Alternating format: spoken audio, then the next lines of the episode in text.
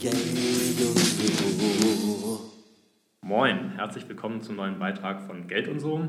Ich darf heute wieder nicht alleine äh, euch bespaßen, sondern ich habe einen äh, Gast. Bei mir ist Rechtsanwalt Nils Andersen. Herr Andersen, schön, dass Sie da sind.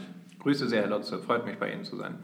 Sehr schön. Äh, jetzt werdet ihr euch wahrscheinlich fragen, Rechtsanwalt, äh, was ist denn da passiert? Also bei mir ist alles wunderbar und bestens, aber der eine oder andere wird es gelesen haben. Es gab einen, ja, wie die äh, Journalisten schreiben, größeren Finanzskandal in Deutschland. Ähm, P&R ist der Name, der da so dahinter steht und es geht da um Containerbeteiligungen. Jetzt wissen wir ja auch, dass die Anlagekultur in Deutschland manchmal noch Luft nach oben hat und dass viele ihre Geldanlage tatsächlich über das Girokonto und das Sparbuch machen. Da haben wir an anderer Stelle schon viel zu gesagt. Auf jeden Fall werden aber viele von euch wahrscheinlich denkbar weit weg sein vom Thema Container-Investments.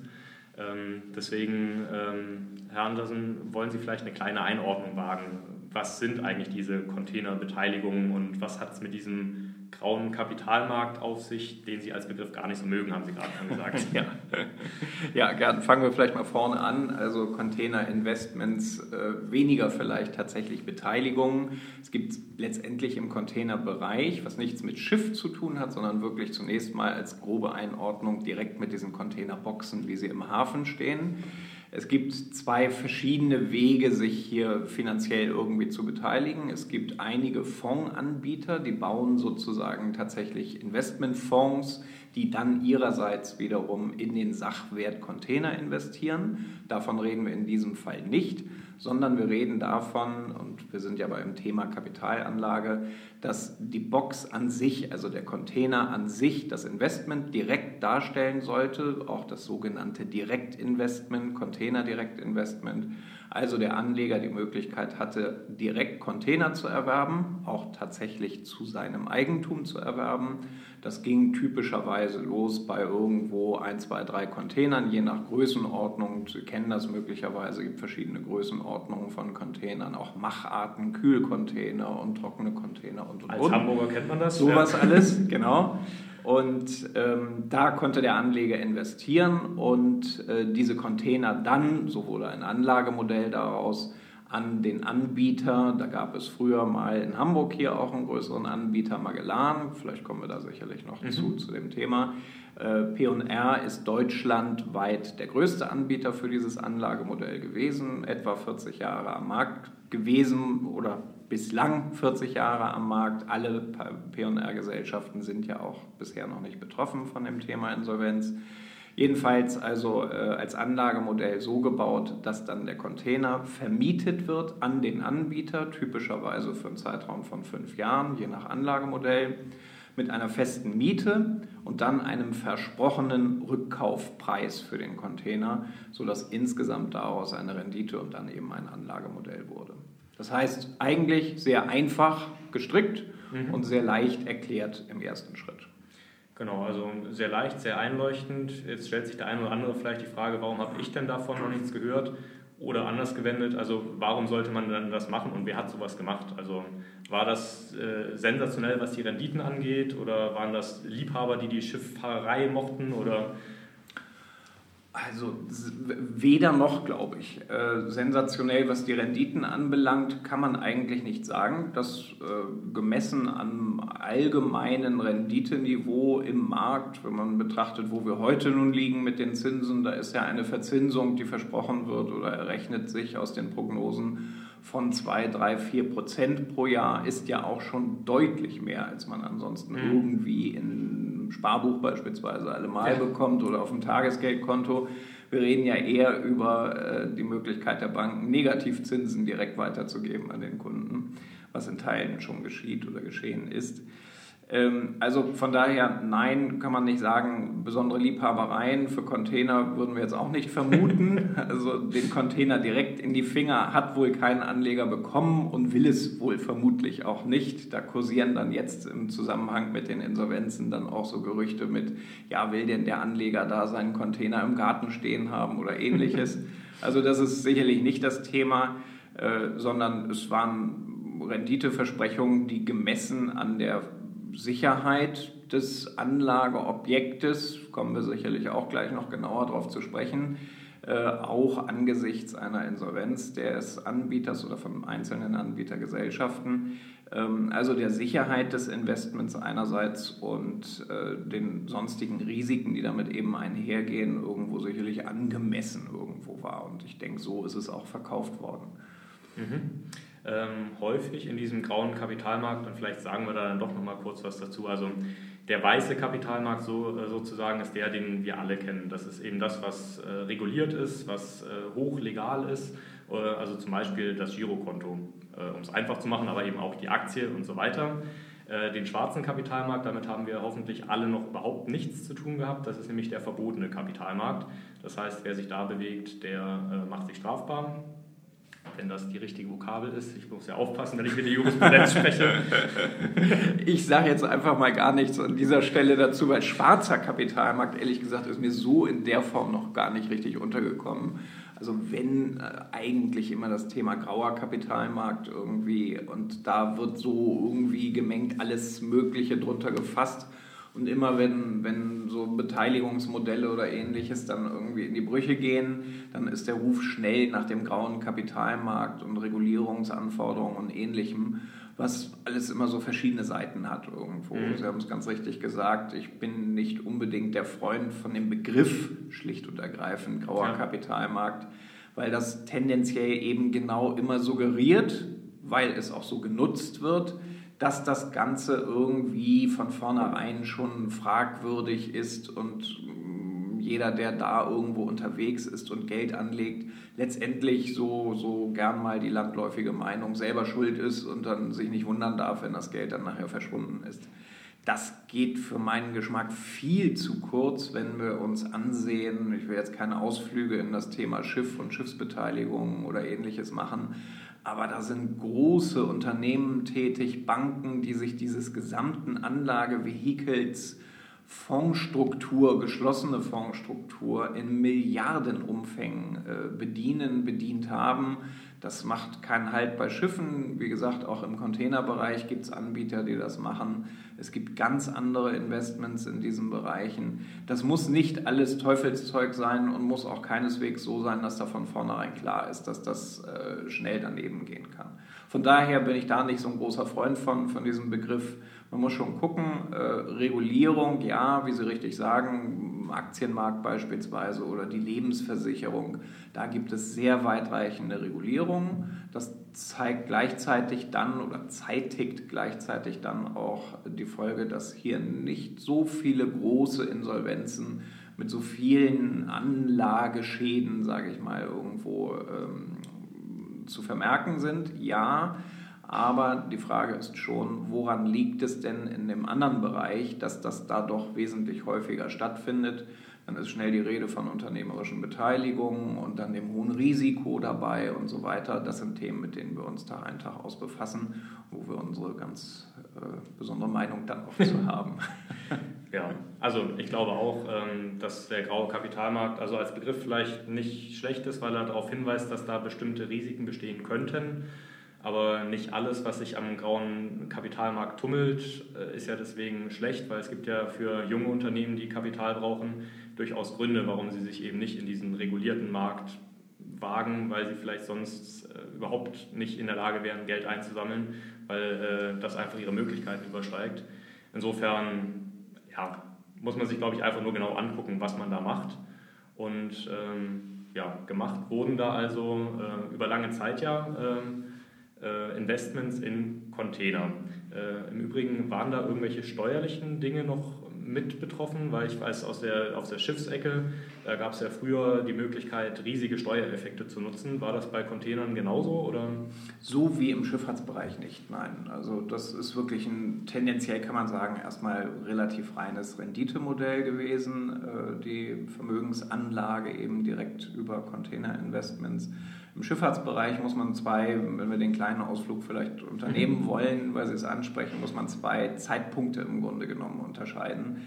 Und zwar hat sich das ganze Blatt im Schifffahrtsbereich 2005 deutlich gewandelt. Bis 2005 waren Schiffsfonds typischerweise so aufgelegt, dass am Anfang in der Tat das Steuermodelle waren. Da gab es Verlustzuweisungen in beträchtlicher Höhe in der Auflagephase der Fondsgesellschaft.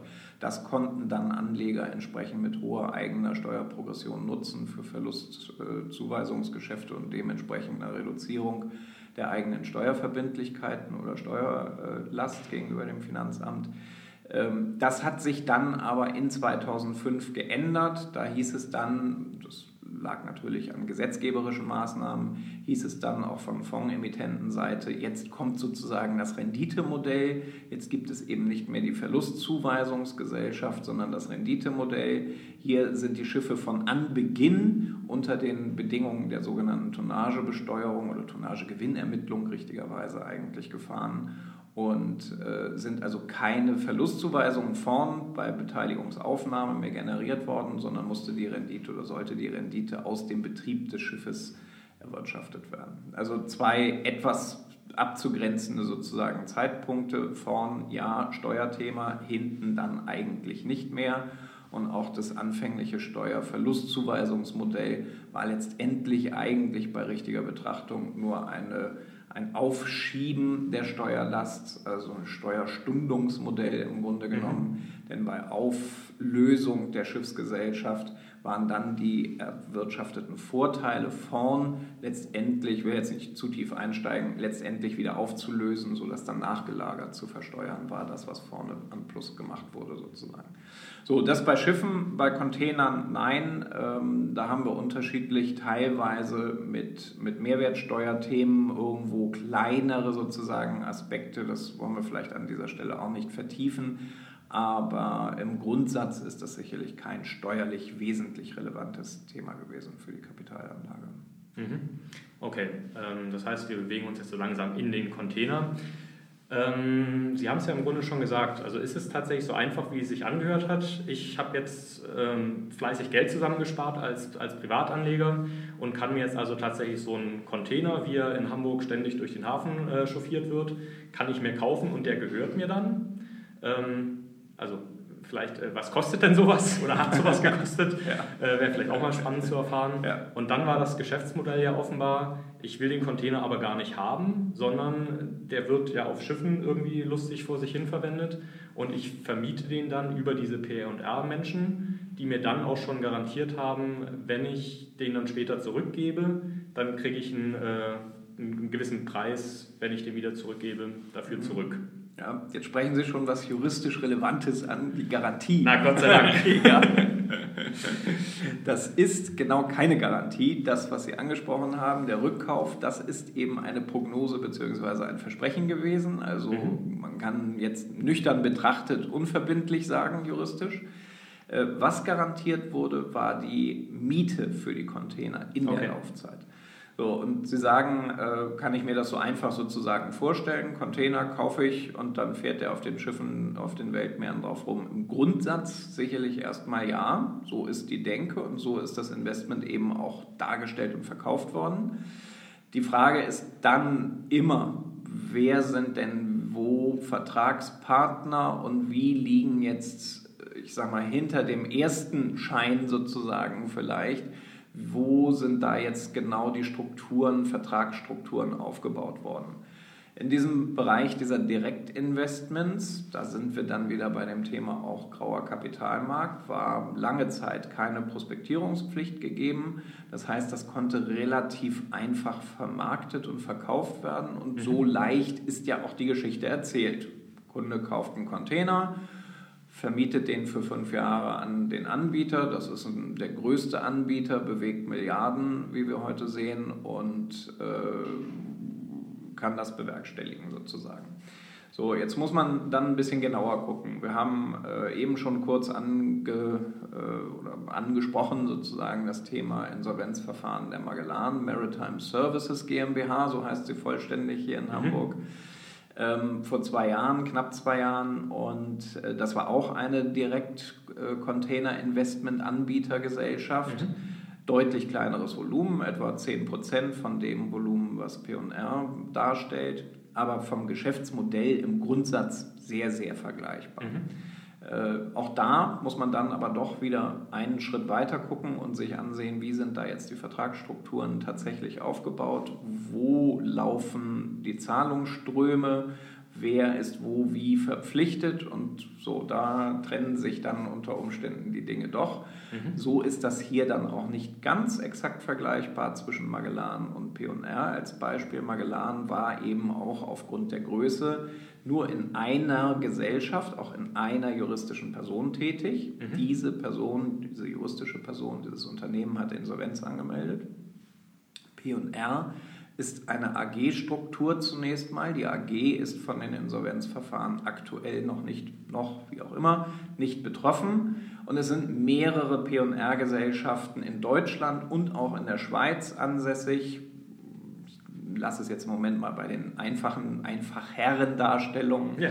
Äh, am Radio ist das ja ohnehin etwas schwierig, immer dann genau nachzuvollziehen. Jedenfalls betrifft es mehrere Gesellschaften und von diesen mehreren Gesellschaften haben jetzt im Moment mal drei Insolvenz angemeldet. Und diese drei sind die Gesellschaften, die direkt im Treuhand oder nicht Treuhand, Entschuldigung, im äh, Vertragsverhältnis mit dem Investor, mit dem Anleger standen und äh, ihm die monatlich zu zahlende Miete für die Container garantiert haben. Da gab es juristisch gesprochen die Garantie, so ist mhm. das auch formuliert worden in den Vertraglichkeiten. Vermutlich wird kaum ein Anleger von PR-Containern so genau darauf geachtet haben, welches Unternehmen nun, die heißen alle sehr ähnlich dann auch, logischerweise, oder was heißt logischerweise, so ist es häufig in solchen mhm. Situationen, mhm. Welches Unternehmen nun genau hier die Garantie ausgesprochen hat für die Miete und die Gesellschaften, die das langjährig also vertrieben haben, dieses Modell oder dieses Geschäftsmodell für ihr sozusagen ureigenstes Erstgeschäft eben der Vermietung und der Hereinnahme der Container, die haben jetzt im Moment mal die Insolvenzen beantragt.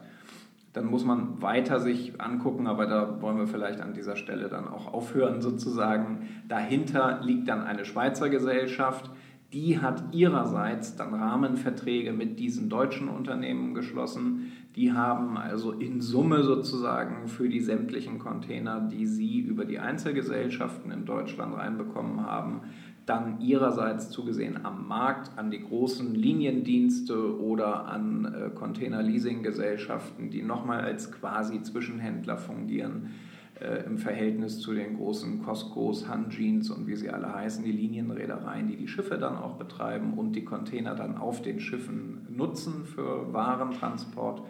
Äh, so ist also die Vertragsstruktur zustande gekommen. Das heißt, der Anleger steht mit der jetzt insolventen Gesellschaft in Verbindung, hat von diesen an und für sich die monatliche Miete garantiert bekommen und gleichzeitig die Prognose für den Rückkauf. Mhm. Das liegt jetzt im Moment mal auf Eis kommen wir gleich sicherlich zu Überlegungen, wie kann es da weitergehen.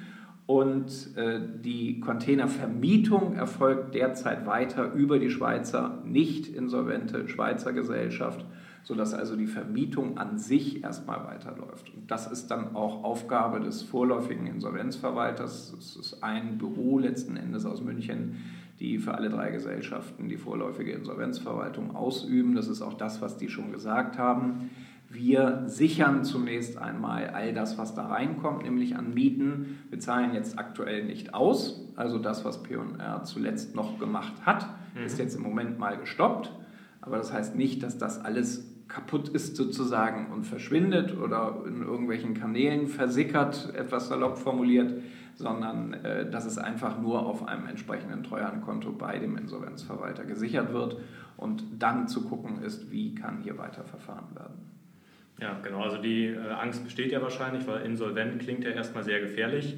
Und äh, dann hört man noch Dinge wie Schneeballsystem und äh, schaut sich den Wetterbericht an und sogar in Hamburg kriegen wir 27 Grad am Freitag. Also da kann einem ja Angst und Bange werden. Ähm, ich kann mir vorstellen, dass das für den Fachmann schwierig ist, kurz zu beantworten.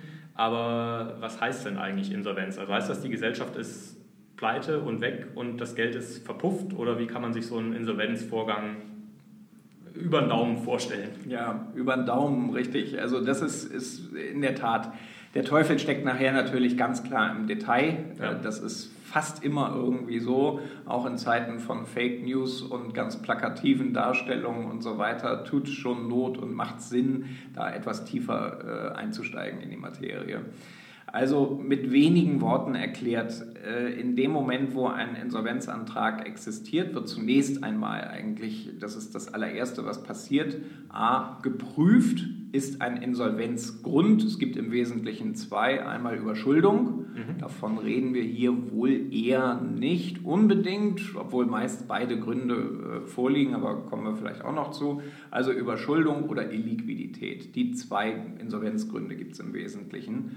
Und äh, das ist das Erste, was zu überprüfen ist in einem solchen Anlagemodell wie bei P&R, wo eine Gesellschaft Container an die Anleger verkauft, daraus einen Rückfluss über den Containerkaufpreis bekommt und dann eben sagt, so jetzt hast du, lieber Kunde, auf fünf Jahre irgendwie die und die Miete, die wird in dem Moment festgelegt, die ist also nicht irgendwie veränderbar während der Laufzeit oder ähnliches hast du also einen Anspruch gegen mich als Garantiegeber, äh, als Unternehmen auf fünf Jahre betrachtet, diese Mietzahlung monatlich oder pro Tag wird es dann gerechnet eben für den Container, für die Containerbox ähm, zu erhalten. So lässt sich das letztendlich natürlich sehr linear alles berechnen irgendwo mhm. von Unternehmensseite. Das ist dann gleichzeitig auch so ein Punkt, über den wir uns schon ein paar Gedanken jetzt machen. Äh, das ist sicherlich ein Aspekt, wo die Geschäftsführung von P&R bei Zeiten und viele haben sich auch im Zusammenhang mit der Magellan-Insolvenz und den Marktbewegungen, die zugrunde liegen, äh, überlegt, wie lange kann denn das in anderen Bereichen auch bei so einem großen wie P&R noch gut gehen. Ähm, und das sind so Aspekte, wo wir denken, naja, also da muss man schon mal genauer hintergucken irgendwie, mhm. wann lagen denn welche Faktoren vor, welche Marktbewegungen, welche Entwicklungen ansonsten, was ist oder wie haben sich die Angebote entwickelt, wie ließ sich das so rechnen, wie war die Finanzlage, all solche Aspekte, die da eine Rolle spielen.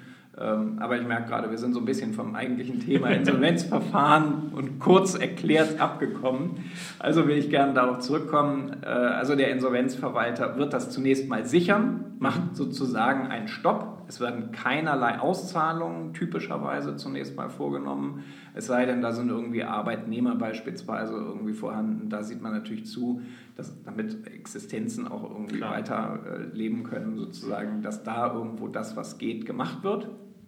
Geld kommt auch rein und das Geld, was reinkommt, wird im ersten Schritt erstmal alles gesichert. Mhm. Und im nächsten Schritt kann man dann rangehen und gucken, das ist dann auch Ziel des Insolvenzverfahrens, wer sind Gläubiger, also wer hat irgendwie vertragliche oder ähnliche effektive und berechtigte Forderungen ja. gegen das Unternehmen, wer schuldet vielleicht dem Unternehmen noch irgendwie was. Da versucht der Insolvenzverwalter, das ist dann seine Hauptaufgabe, hier einen Ausgleich in einigermaßen angemessener Zeit hinzubekommen. Und dann endgültiges Ziel ist letztendlich die Vermögenswerte, die dann gesichert wurden, zu verwerten am Markt typischerweise und dann an die Gläubiger, die vom Unternehmen bestehen, also die Forderungen berechtigterweise haben. Die werden dann in der Tabelle aufgenommen und dann gibt es aus dem, was an Verwertungsmasse, an Verwertungserfolg sozusagen dabei rauskommt am Ende des Verfahrens, gibt es eine Auszahlung. Das ist im Falle Magellan beispielsweise äh, oder hat das schon dazu geführt, dass die Anleger dort nach, ich sag mal so anderthalb Jahren etwa, mhm. ja, gut anderthalb Jahren, äh, erste deutliche Auszahlungen aus der Masse erhalten haben. Also das Thema, wie Sie es eben auch angesprochen haben, dass aus Anlegersicht alles weg ist und Insolvenz ganz furchtbar schlimm, alles kaputt, alles weg und so weiter, da muss man schon genau gucken. Das kann so sein. Bei P&R haben wir aber ganz klar nicht den Eindruck und auch keinerlei Veranlassung bislang, daran zu denken, irgendwie, dass hier alles weg ist. Die Containerwerte stehen im Raum, die sind ja vorhanden ja. und die Mieten auf die Container fließen auch in die Masse zunächst mal. Äh, alles Weitere wird abzuwarten letztendlich auch sein, was der Insolvenzverwalter in seiner vorläufigen Bestandsaufnahme dann darstellt. Das ist im Moment für für wirklich ernsthafte Stellungnahmen eigentlich zu früh, weil man es einfach schlicht nicht weiß. Da mhm. ist man auf die Informationen durch den Insolvenzverwalter durchaus angewiesen und dann kann man das genauer bewerten. Wenn jetzt hier irgendwelche Forderungen von vermeintlich dritter Seite auftauchen sollten, von denen man einfach vorher überhaupt nichts ahnen konnte. Ja. Vielleicht noch irgendwelchen Gesellschaften, die wiederum mit PR zu tun haben oder oder. Also da lässt sich vieles vorstellen. Mhm. Ähm, dann muss man das Ganze sicherlich neu betrachten, aber zunächst einmal würden wir das nicht erwarten und äh, ist das sicherlich nicht der Punkt, dass alles weg ist. Mhm. Äh, jetzt ist das Geschäftsmodell ja eigentlich von Anlegerseite aus recht einfach. Ähm, so ein, zwei Gedanken wird man sich über Risiken gemacht haben.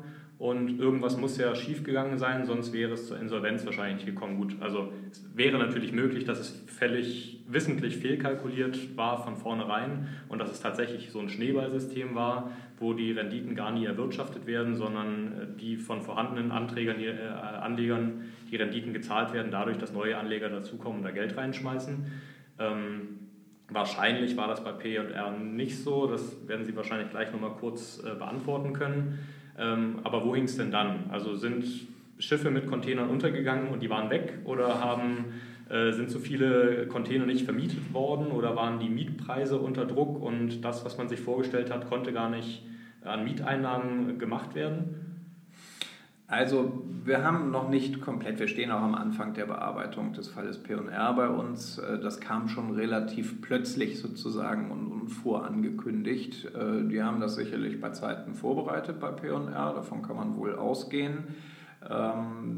Das Gerücht sozusagen war ja schon länger irgendwie, oder was heißt das Gerücht, will jetzt auch nicht äh, zu, zu, zu stark sozusagen formulieren, sondern sagen wir mal die Überlegung, inwieweit bei einem großen Anbieter wie P&R, wenn man sich eben die Parallelen zu Magellan ansieht, äh, die sind im selben Markt letztendlich ja tätig, vermieten oder nutzen wirtschaftlich Containerboxen aus also wie, wie die das bewerkstelligen, dass die mit dem Markt, wie er war, komme ich gleich zu, äh, anders umgehen konnten, vermeintlich, wie sich heute vielleicht bestätigt, doch nicht so richtig anders. Ja. Ähm, das ist dann schon irgendwo immer ein Stück weit die Frage gewesen und beantwortet sich vielleicht jetzt dann mit diesen Insolvenzverfahren. Aber Spekulationen wollen wir da auch nicht zu stark anstellen, mhm. äh, auch wenn vieles da immer äh, in solchen Situationen dann ins Kraut schießt. Also beim Magellan kann man relativ klar jetzt sagen, die haben die, das war auch relativ offen gehandhabt worden von Magellan und bei P&R mit etwas anderen Zahlen, aber auch nicht viel anders. Die haben die Container teurer an den Anleger verkauft, als sie selber bezahlt haben für den Container, in mhm. Summe sozusagen bei, bei Containerherstellern. Da haben die also schon mal ein, ein positives äh, Delta sozusagen mhm. zwischen dem ähm, eigenen Einkauf und dem Verkauf an den Anleger, sodass sie allein schon aus dieser Spanne gewisse, sag ich mal, Überzahlungen des Mietpreises oder des Mietzinses für den Container bewerkstelligen konnten. Mhm. Sie haben in den Vertraglichkeiten das dann so geregelt, dass Sie, weil Sie eine Garantie für den versprochenen Mietzins aussprechen, dass Sie diesen, diese Miete pro Tag pro Container in jedem Fall zahlen. Dieses mhm. Unternehmen, bei Magellan war es eben eine Gesellschaft, bei P&R ist es für verschiedene Containerarten eine jeweilige Gesellschaft. Und ähm, da sieht man schon, also wenn eine Unterdeckung im Verhältnis zur eigenen Marktvermietung irgendwie entsteht, dann müssen die aus den Spannen, die sie irgendwoher haben, sozusagen das decken können. Mhm. Und umgekehrt, da ist die Frage, wie sehen die Laufzeiten der zugrunde liegenden Vertraglichkeiten aus? Ich sagte eben schon beim PR beispielsweise war es eine Struktur mit einem eigenen Unternehmen aus der Schweiz, was letztendlich dem deutschen, jetzt insolventen Unternehmen die äh, Mieterträge zugeschrieben hat sozusagen und seinerseits wieder Erträge über die Weitervermarktung der Container am Markt erwirtschaften wollte oder sollte, tut derzeit jedenfalls. Und ähm, da muss man dann genauer mal reingucken in die Mathematik sozusagen. Das ist sicherlich deutlich aufwendiger. Das wird auch Sache des Insolvenzverwalters sein, hier genauer zu überprüfen, wann waren welche Marktverhältnisse gegeben, wie sahen da die Verkaufspreise einerseits aus und vor allem von Interesse und dann ja hochrechenbar die entsprechenden Mietgarantien. Äh, bei Magellan hieß es auch, dieses Thema kommt immer ganz schnell auf, wie Sie es auch angesprochen haben, Schneeballsystem, dass durch immer neue Anleger die Altanleger sozusagen bedient werden und so ja. ein System aufrechterhalten wird, um es scheinbar funktionierend darzustellen.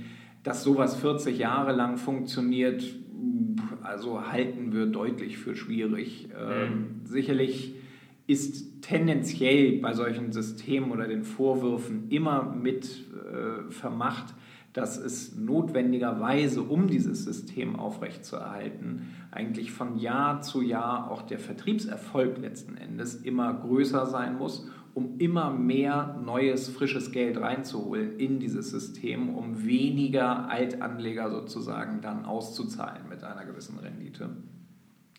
Das auf 40 Jahre betrachtet ist schwerlich anzunehmen, würden wir sagen. Also das reine sozusagen Schneeballsystem, und da kommt auch so ein strafrechtlicher Vorwurf dann her, basiert eigentlich auf der Überlegung, dass es von Anbeginn auf eine solche Systematik abgestellt ja. wird, dass im Grunde genommen nie mit dem Geld gearbeitet wird, sondern irgendwas quasi vorgegaukelt wird und dass dann tatsächlich mit Vertriebserfolg, ja, mit dieser Verkaufsmasche möchte ich es dann mal nennen, sozusagen irgendwie traumhafte Renditen ausgewiesen werden. Heißt es hier, lieber Anleger, guck mal da, wie toll wir sind. Und dann läuft das ein, zwei, drei, vier, fünf Jahre irgendwo und je mehr frisches Geld immer durch diesen dargelegten Vertriebserfolg dann sozusagen reingeholt werden kann am Markt. Da gibt es auch einige berühmte Beispiele für, gerade so im Hamburger Umfeld gab es mal einen. Mhm. Äh, je mehr also da funktioniert und immer neues frisches Geld reingeholt wird, desto äh, länger kann sowas funktionieren. Aber auf 40 Jahre halten wir das schon mal für sehr schwierig. Und wir reden hier ganz sicher nicht davon, dass die Container gar nicht existieren und die Container nicht bewirtschaftet wurden oder werden oder ähnlichem also muss man da sicherlich schon mal ganz klar Abstriche machen. Mhm. Also heißt, bei Magellan ist das schon so ein bisschen bewertbar, weil es da eben schon Rückflüsse gab Richtung Anleger. Mhm. Bei P&R im Grunde muss man jetzt schauen, Schneeballsystem eher nicht, weil eben tatsächlich gearbeitet wurde mit dem Geld. Ähm, wie geht es denn dann jetzt weiter mit der Branche? Also ist das Direktinvestments in Container damit jetzt für alle Zeiten und Ewigkeiten gestorben oder? Also eigentlich würde ich meinen, nein. Äh, wir sehen ja auch im Schifffahrtsbereich, obwohl da äh, viele sagten, also das ist ein für alle Mal kaputt, vergessen, das wird nie wieder funktionieren. Irgendwo auch im Schifffahrtsbereich gibt es erste Beteiligungsmodelle wieder neu.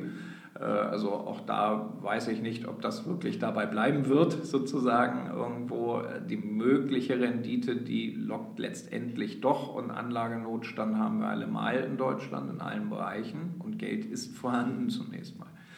Also von daher würde ich nicht sagen unbedingt, dass das Geschäftsmodell an sich kaputt ist. Ähm, es gibt einige Marktteilnehmer, die auch bei P&R sich die Frage stellen, war das denn überhaupt notwendig, jetzt Insolvenz anzumelden und warum? Wo liegen jetzt die Gründe ernsthaft dafür? Hätte man mhm. nicht vielleicht andere Wege auch gehen können?